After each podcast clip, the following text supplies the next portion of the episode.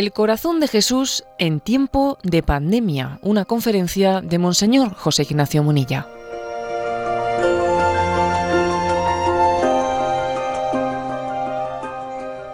Un saludo, bueno, pues es un gusto compartir con vosotros esta reflexión en torno a la espiritualidad del Sagrado Corazón de Jesús en tiempo de pandemia.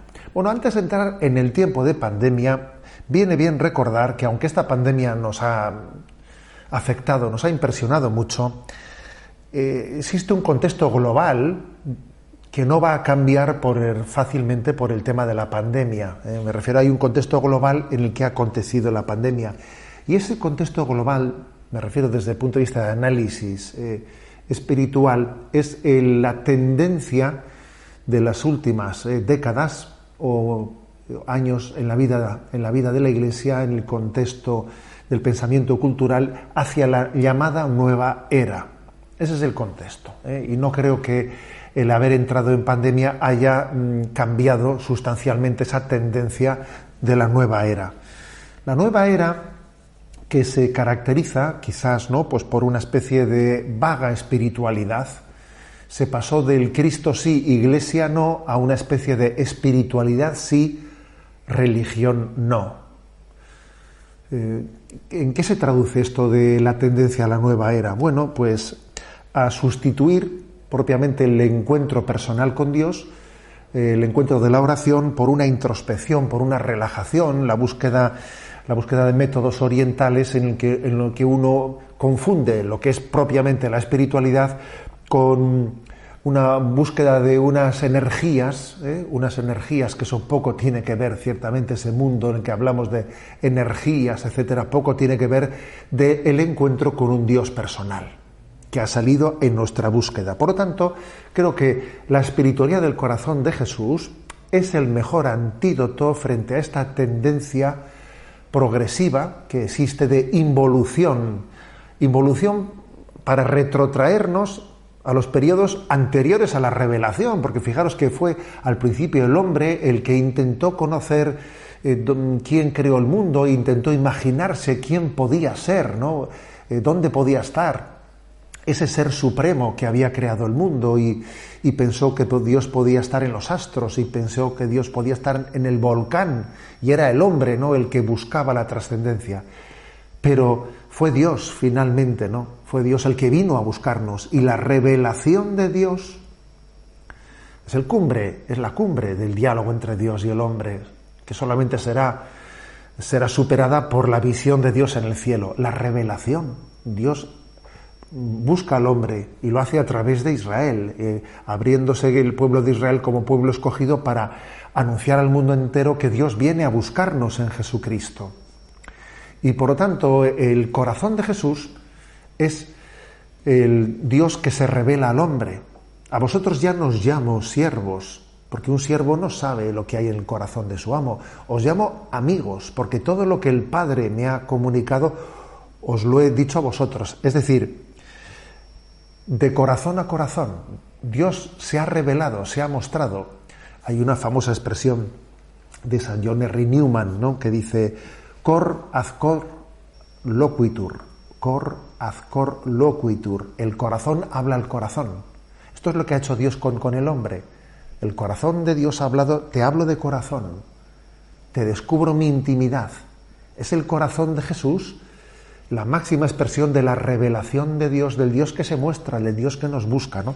Por lo tanto, me parece que la, que la que esa eh, tendencia, esa herida, que esa deriva eh, progresiva hacia la nueva era, que supone una gran involución, como he dicho, porque es volver a, volver a, épocas, a momentos en los que el hombre no conocía a Dios, ¿no? tiene, tiene su verdadero, pues, eh, su, su terapia, su antídoto, lo tiene en el corazón de Cristo, en el que vemos cómo Dios se ha mostrado, nos ha hablado, nos ha, abierto su intimidad. Creo que este es un tema clave mm, que está más allá, por, por supuesto, ¿no? más allá de esta crisis de la pandemia y en el que tenemos que hacer la necesaria incidencia, incidencia. ¿eh? Por otra parte, creo que esta espiritualidad del corazón de Jesús pone el centro en lo que verdaderamente nos muestra el Evangelio. El Evangelio no nos, presenta una espiritualidad de introspección, de buscar el vacío interior. ¿Nos suena? Alguno, de nosotros eh, diría que el Evangelio está lleno de páginas, de citas en las que buscamos un vacío interior. No, no, no es así. El Evangelio más bien nos habla de salir de nosotros mismos, de, darnos, de entregarnos. La espiritualidad que se deriva en el Evangelio del corazón de Cristo es más bien centrífuga que centrípeta. ¿eh? O sea, centrífuga de, de darse y entregarse. El que se olvide de sí mismo se encontrará. Darse para poder, para poder realizar la vida, ¿no? Nuestra vida es una entrega de amor, un amor de donación hasta el olvido de nosotros mismos. Como digo, la espiritualidad cristiana es más centrífuga que centrípeta. No es una, no es una especie de eh, volver hacia nosotros mismos para buscar en nosotros no sé qué estado interior placentero de nirvana. No, no, no tiene que ver mucho con ello. Bien es cierto que ese corazón de Cristo, ese corazón de Dios tiene un doble movimiento como todo corazón, ¿no? Sístole y diástole son los dos movimientos del corazón. El corazón se expande y se contrae, se expande y se contrae. Así obviamente es también la espiritualidad cristiana, que nos llama a darnos, entregarnos saliendo de nosotros mismos, pero al mismo tiempo también te llama a recogerte en tu interior y en el centro de tu corazón descubrir a Dios, el que te había enviado, el que te había dicho, ve, yo te envío, entrégate, date, entrégate a los demás. Luego también Él te espera y te dice, ven a mí, reposa tu cabeza en mi corazón. Bien, este, este es el núcleo de la espiritualidad del corazón de Jesús, es el núcleo. Eh, y ahora creo que, como también la espiritualidad del corazón de Jesús acontece en, en la situación histórica en la que estamos, en cada momento, en cada tiempo, tiene sus singularidades, ¿no? La espiritualidad del corazón de Cristo, por ejemplo, pues cuando se muestra a Santa Margarita María, eh, pues fue sanadora de una herida que en aquel tiempo existía como, eh, como era la deriva jansenista, en cada momento histórico ha tenido ¿no? pues una, una respuesta y en este momento de la nueva era, como digo, tiene, tiene una, respuesta de gran actualidad. Y también en este tiempo de pandemia, con todo lo que esto ha supuesto, ¿no? de crisis, pues tiene, tiene mucha luz que darnos. Y yo voy a hacer una breve reflexión de, en torno a ocho intuiciones que, hemos comprobado, ¿no? En esta, que han acontecido, ¿no? Ocho reflexiones que nacen eh, de, de esta pandemia vivida, en las que el corazón de Cristo tiene algo que decirnos. ¿no? En primer lugar, eh, en esta pandemia la reflexión que hacemos ¿no? en torno a una sorpresa tan grande que el mundo se ha llevado, porque el mundo caminaba pues como muy seguro de sí mismo, ¿no? seguro de sí mismo, de su progreso, y de repente pues ha acontecido que un pequeño virus absolutamente pues invisible para nosotros no, nos ha cambiado la vida. ¿no? Y hemos comprobado pues eso que dice el Evangelio, ¿eh? que también es lo pequeño, invisible, lo que puede llegar a ser determinante el Evangelio nos habla de un pequeño grano de mostaza que nadie mm, le, haría el menor caso, que casi hay que coger una lupa para poder verlo y sin embargo ese pequeño grano de mostaza es imagen del reino de Dios que crece, que crece y, cambia, y cambia el mundo y cambia la historia. ¿no? También el proceder de Dios nos, nos enseña a entender que lo más determinante puede no ser visible a nuestros ojos ¿Y qué es lo más determinante? Lo, más, lo, que va a cambiar la historia. Y que nuestros ojos no ven, pero va a cambiar el decurso, el decurso de la historia. Fijaros, lo que va a determinar el futuro no es tanto son las personas, bueno, vosotros se dice a veces a los jóvenes, vosotros sois el futuro, soy lo que vosotros hagáis será el futuro. Mira, lo que determina el futuro no son tanto las personas, los jóvenes, sino dónde tienen puesto el corazón esas personas, esos jóvenes. Lo que determina el futuro no es las personas, sino dónde tienen puesto su corazón. Y eso en principio es invisible. ¿Dónde está tu corazón? ¿Dónde reposas tu corazón. A veces nuestro corazón puede estar en, un lugar muy distinto al que están nuestros pies. ¿eh? Por ejemplo, a veces pues en un matrimonio, un matrimonio vive el drama de que el esposo lo tengo en la cama al lado mío durmiendo, pero su corazón está en otro lugar y no está conmigo. O mis hijos, mis hijos adolescentes, aquí viven en familia, pero uno dice, mis hijos no están aquí, su corazón está en otro lado. Eso es un drama, ¿no? La gran pregunta es, eso que es invisible, pero ¿qué es lo determinante? Lo determinante es, ¿dónde está nuestro corazón? ¿Dónde está nuestro corazón? Y el corazón de Jesús es el que nos enseña a que nuestro corazón esté centrado, esté centrado, que nuestro corazón esté en Dios, que esté en la familia, que esté en la vocación que Dios nos ha dado, ¿eh? centrados, eh, plenamente entregados ¿no? A la vocación recibida en Dios, desde Dios. Esta es una primera reflexión, pues como punto de partida. Lo más determinante en esta vida no es visible. Lo más determinante es dónde está tu corazón. Eso es lo que va a hacer que una familia sea feliz o no sea feliz.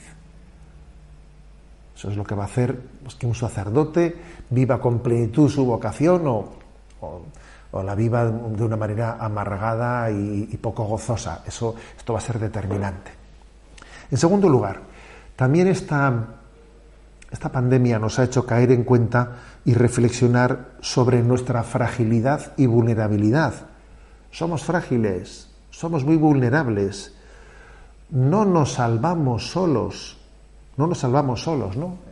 Esa tentación tan grande, ¿no? Que aparece en el propio libro del Génesis, en el pecado original, ¿no? De pretender ser como dioses, ¿no? Esa pretensión de autosuficiencia del hombre moderno, ¿no? Yo no necesito de nadie para salvarme, el hombre se salva a sí mismo, ¿eh? pues se ha demostrado, ¿eh? pues en el acontecimiento de esta pandemia que es absolutamente falsa, pretenciosa, ¿no? Lo cierto, lo cierto es que, el hombre es frágil, es vulnerable y, hay que partir de esa realidad. ¿eh? Una, una fortaleza, fijaros bien, ¿eh? una fortaleza del hombre es reconocer su fragilidad. Decía San Bernardo una expresión, yo creo que muy centradora de de este principio que estoy comentando, ¿no? Decía él, el desconocimiento propio genera soberbia, pero el desconocimiento de Dios genera desesperación. Por lo tanto, es muy importante que uno conozca su fragilidad, la conozca.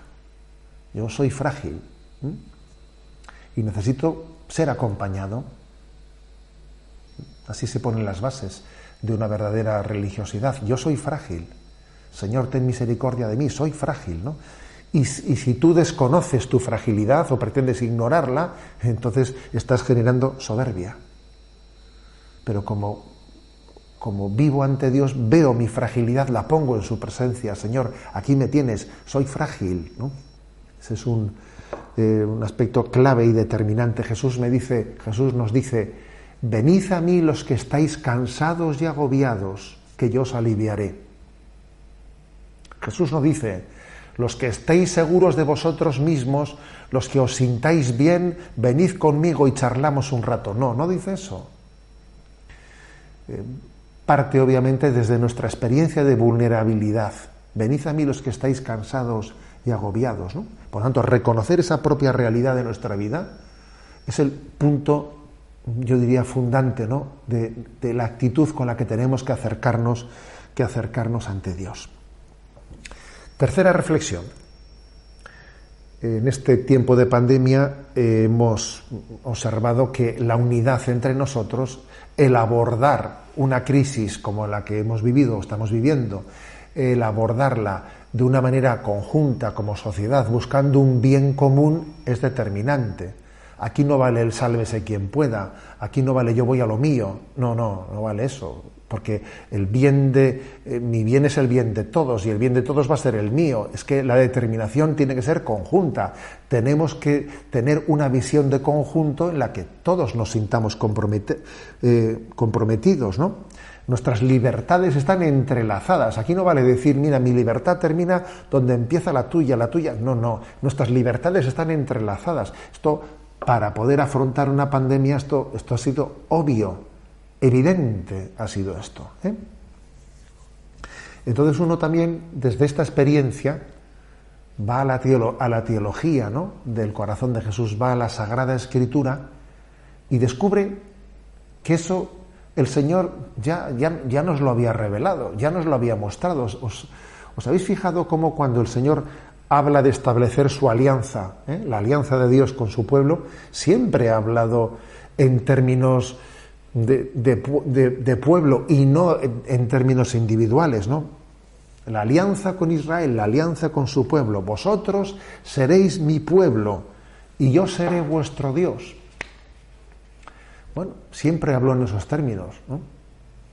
Nunca dice, tú serás mi héroe, y yo haré contigo una alianza. No, no. Él hace la alianza con el pueblo de Israel. Os daré, os daré, no te daré, os daré un corazón nuevo, os infundiré un espíritu nuevo, arrancaré vuestra, vuestra carne y os daré, arrancaré vuestro corazón de piedra, perdón, y os daré un corazón de carne, siempre hablando, teniéndonos como interlocutores a nosotros, como pueblo de Dios, como familia, como familia. Incluso cuando Jesús nos enseña a rezar, nos dice, tú cuando reces, reza así, Padre nuestro, no dice Padre mío, no, Padre nuestro. El Señor nos, nos ha hecho nos ha, hecho entender que su revelación no ha sido una revelación hecha individualmente. Sí, es verdad que el Señor tiene un encuentro personal con nosotros, pero un encuentro personal no es un encuentro individual. La distancia entre personal e individual es infinita. Algunos piensan que el término personal e individual son sinónimos, que van a ser sinónimos. Hay una gran distancia entre lo personal y lo individual, ¿no? El término persona está, eh, es, relacional, hace referencia, hace referencia a los demás, ¿no? El término persona enseguida hace referencia a la familia y el término familia hace referencia a la sociedad. El término persona no es lo mismo que individuo, individuo. ¿eh? Mm, y esta es una, clave que la revelación nos ha, nos ha sembrado, ¿no? nos ha iluminado nuestro corazón. Nos salvaremos como pueblo de Dios, nos salvaremos como iglesia, no yendo por libre, no siendo francotiradores. Y esa tendencia que, bueno, yo ya busco a Dios a mi manera, yo, sí, yo, pero yo no necesito ir a la iglesia, yo no necesito una comunidad de creyentes, yo no necesito ir a una Eucaristía y rezar con los demás, yo ya rezo por mi cuenta, yo ya. A ver, mm, no conjuga con la forma en la que Dios se ha revelado, no conjuga con el ser del hombre, no conjuga con la verdad, con la verdad de la vida. En cuarto lugar, cuarta reflexión. Lo acontecido en la pandemia nos descubre que el futuro, el futuro de la humanidad depende en buena medida de nuestro compromiso. ¿eh? De, dependiendo de tus actos, muy concretos y muy pequeños, tienen muchas consecuencias. El mundo está globalizado, ¿no? Y de que tú tengas unos hábitos de vida concretos, pues van, a depender muchísimas cosas. Va a haber como una concatenación de, de causas y efectos que, tengan, que cambien el futuro. Con lo cual, si quieres, ¿no? Si quieres cambiar el futuro, tienes que comenzar por estar dispuesto a tú, aquí y ahora, ¿no? Cambiar tu, cambiar tu corazón, cambiar tu, tu presente, tus hábitos de vida. ¿eh? Decía Vittorio Misori, ¿no? un, famoso, un conocido eh, periodista que fue también eh, entrevistador de Juan Pablo II, en algunos de sus libros decía él que el revolucionario es el que quiere cambiarlo todo menos a sí mismo, ¿eh? mientras que el cristiano es el que quiere cambiarlo todo, pero empezando por uno mismo. Y la diferencia es sustancial, ¿eh? que hoy en día tenemos mucho revolucionario que pone el grito, ¿eh? el grito en el cielo y, e incendia las calles y promete un mundo absolutamente distinto, pero sin cambiar él. No creamos en tales eh, falsos mesianismos políticos, ¿no? Lo que verdaderamente no tiene consistencia es el que uno cambie para que el mundo pueda ser distinto. Yo estoy dispuesto a cambiar para que el mundo sea distinto. Y eso forma parte de la espiritualidad del corazón de Cristo. Cambiar tu corazón para que el mundo cambie. No estás esperando, ¿no? No estés esperando a que tu entorno, tu vida. No, no, no. Aquella famosa pregunta ¿eh? que le hicieron a la Madre Teresa de Calcuta. Madre Teresa, ¿qué cambiaría usted en la iglesia? Y ella sin dudarlo dijo, me cambiaría a mí misma, ¿eh? me cambiaría yo. Creo que en la iglesia habría que empezar por convertir a la Madre Teresa de Calcuta. Menuda respuesta, señores, ¿eh? menuda, menuda respuesta, menuda percepción de la realidad, vista desde el corazón de Cristo. Quinta intuición ¿eh? nacida de esta crisis de la pandemia. Bueno, lo digo así a las claras. Eh, creo que el miedo o el pánico pueden, ser, pueden llegar a ser la peor pandemia. Nuestro mayor enemigo puede ser el miedo y el pánico. ¿eh? Entonces eso también ha acontecido entre nosotros, porque claro, una cosa es el que uno mm, pues tenga la disciplina de tener una responsabilidad, ¿no? Pues de llevar adelante las, eh, las orientaciones pues que se puedan dar, eh, se puedan dictar para hacer frente a una pandemia, eso es una cosa, y otra cosa es ver el pánico y el miedo generalizado que hemos visto pues, ¿no? que nuestras culturas, eh, que nuestras sociedades se ha extendido con, en esta pandemia. Y es estar continuamente pegados a la pantalla, escuchando noticias y volviendo a escucharlas y volviendo a recibir datos y más datos hasta el punto de, entrar en estados obsesivos, ¿eh? obsesivos que han hecho que muchos hábitos de vida de muchas personas hayan descarrilado o que hayan perdido incluso una salud psíquica. Algunos, fijaros bien, por preservarse del contagio de un virus, lo que han hecho ha sido perder la salud psíquica. Entonces no se sabe si es peor el remedio, el remedio que la, que la enfermedad, ¿no? Y ha sido el miedo, un miedo irracional, ¿no? Un miedo desproporcionado el que ha originado este tipo de respuesta. Por eso creo que aquí, ¿no? Pues frente a esta pandemia del miedo, que es, como digo, la pandemia más perniciosa que pueda existir, la pandemia del miedo, pues el corazón de Jesús tiene mucho que decirnos, ¿no? Tiene un gran mensaje que transmitirnos. El miedo es una tentación. El miedo es una tentación.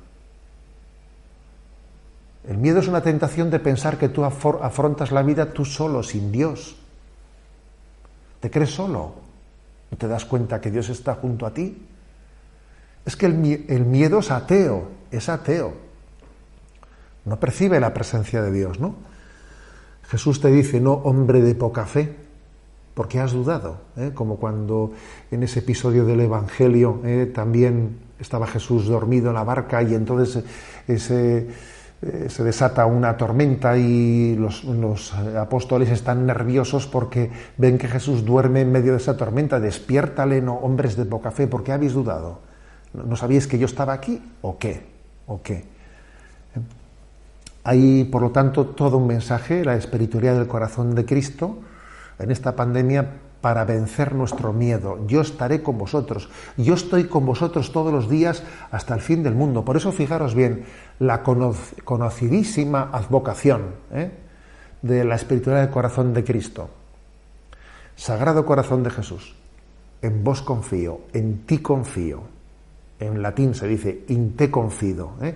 En algunos eh, ambientes o contextos se dice en ti confío, en vos confío. Bueno, tengo el honor de tener como lema episcopal eh, en este, in te confido, en vos confío, en ti confío. Es, esta es la clave.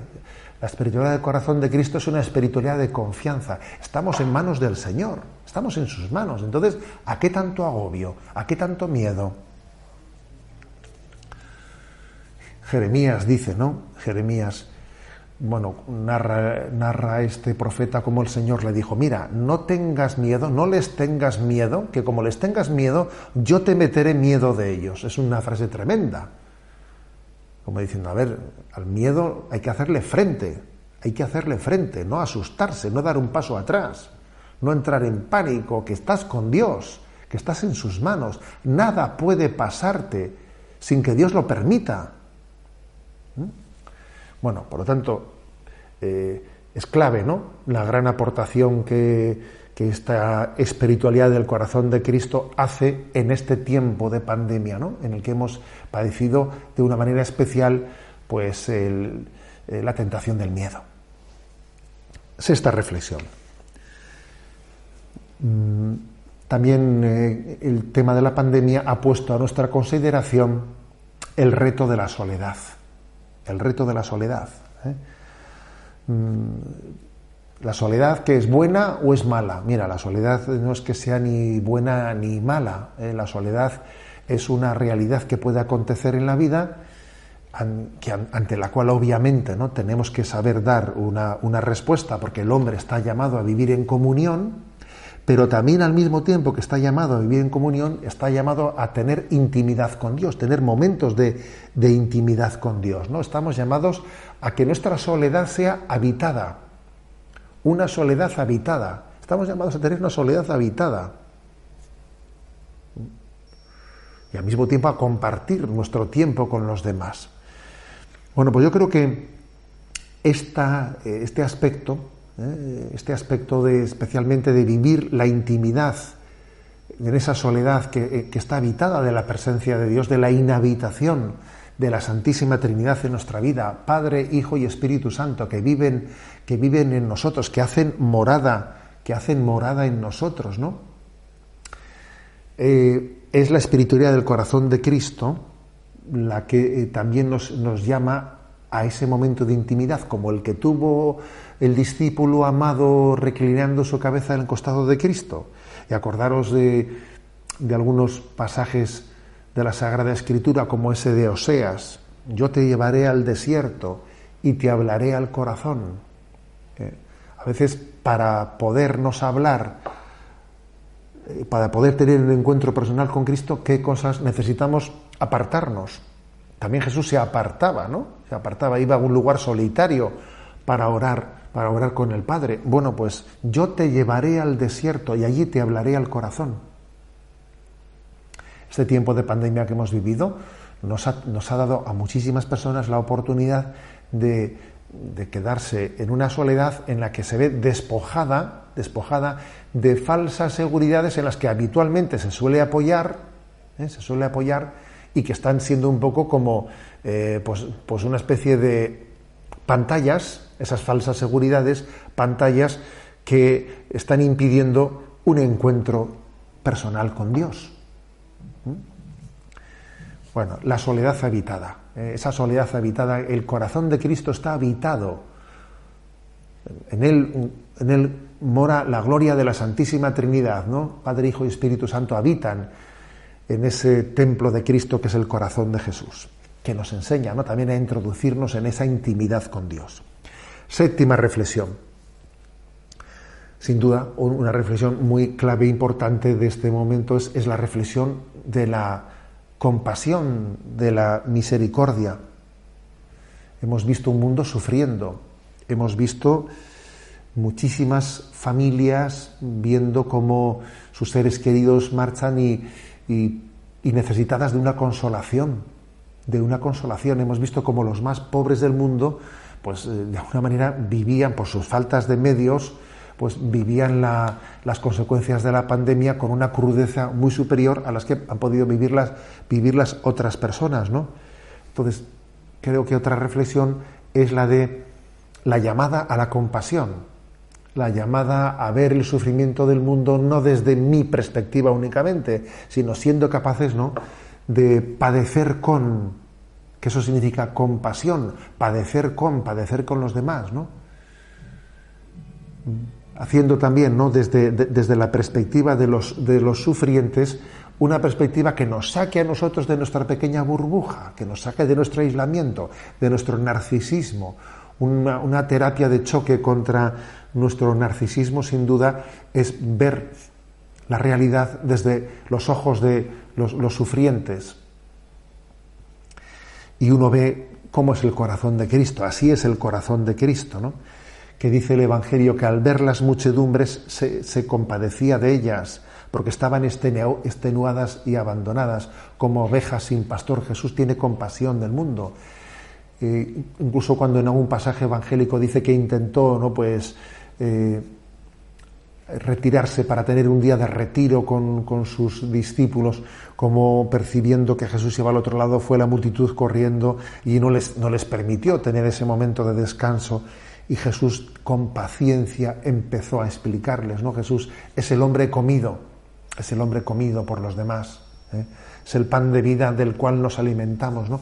Bueno, pues creo que así tiene que ser la compasión, eh, dar nuestra vida en alimento por los demás. Yo soy comido.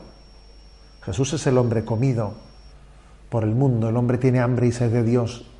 Y yo dejo que mi vida sea alimento para los demás, que mis bienes sean alimento para los demás, que mi tiempo sea alimento para los demás, ¿no?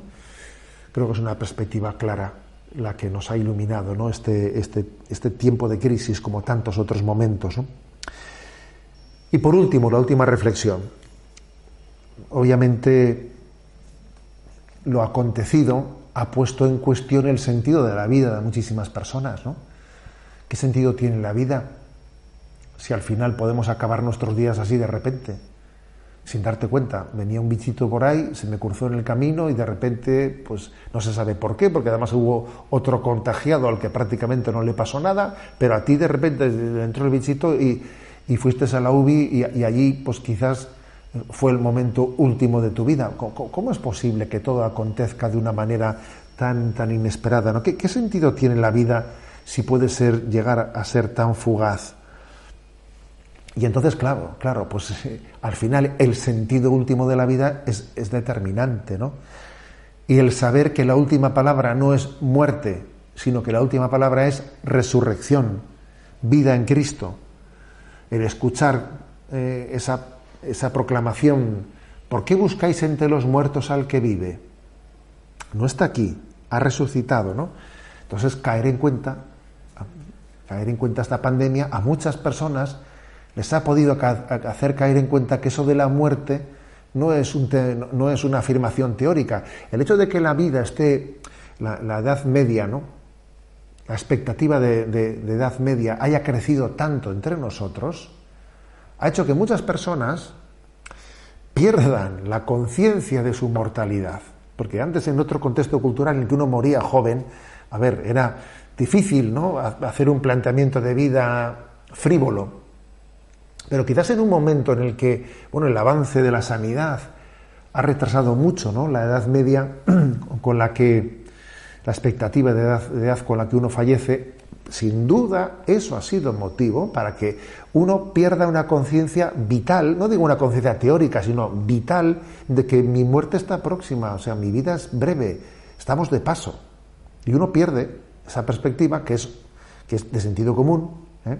porque pasar por esta vida sin pensar en que me tengo que morir es como vivir como un sonámbulo. Eso lo decía Séneca, ¿eh? decía, mira, pasar por esta vida sin pensar en la muerte es como vivir como un sonámbulo. Oye, despierta, que que estás sonámbulo, despierta que la, que la muerte está cercana, ¿no? Entonces, creo que este, este momento, el corazón de Cristo, nos llama a decir, la meta de nuestra vida es el cielo, la meta de nuestra vida es que toda la familia nos unamos en el cielo. Para eso hemos sido creados. Fijaros, cuando se entroniza el corazón de Jesús en la familia, que quisiera concluir haciéndose esta invitación, la invitación a que hagáis el gesto de entronizar el corazón de Jesús. Ya os explicarán, ¿no? Pues de vuestro, vuestros sacerdotes cómo hacerlo. Entronizar el corazón de Jesús en vuestras familias. Se toma la perspectiva con esa, en esa entronización de que, eh, de que vivamos de tal manera, unidos, que nos juntemos todos en el cielo. Nuestra meta es juntarnos toda la familia en el cielo Y vivimos aquí haciendo del corazón de Jesús el centro, la columna vertebral de la familia, para que finalmente no todos nos encontremos en el cielo. Allí será un encuentro definitivo, pero largamente preparado en esta vida en torno al corazón de Cristo, largamente también deseado, ¿no? Y, para el cual el corazón de Jesús te dice, yo estaré contigo, no te dejaré nunca solo. Ánimo, queridos hermanos, ¿eh? os vuelvo a saludar y os deseo de todo corazón ¿no? que, que este, esta espiritualidad del corazón de Cristo que con tanta intensidad vivís, pues bueno, pues sea un tiempo de gracia y un tiempo en el que comuniquéis al mundo entero las riquezas y los dones y los tesoros de la espiritualidad del corazón de Cristo.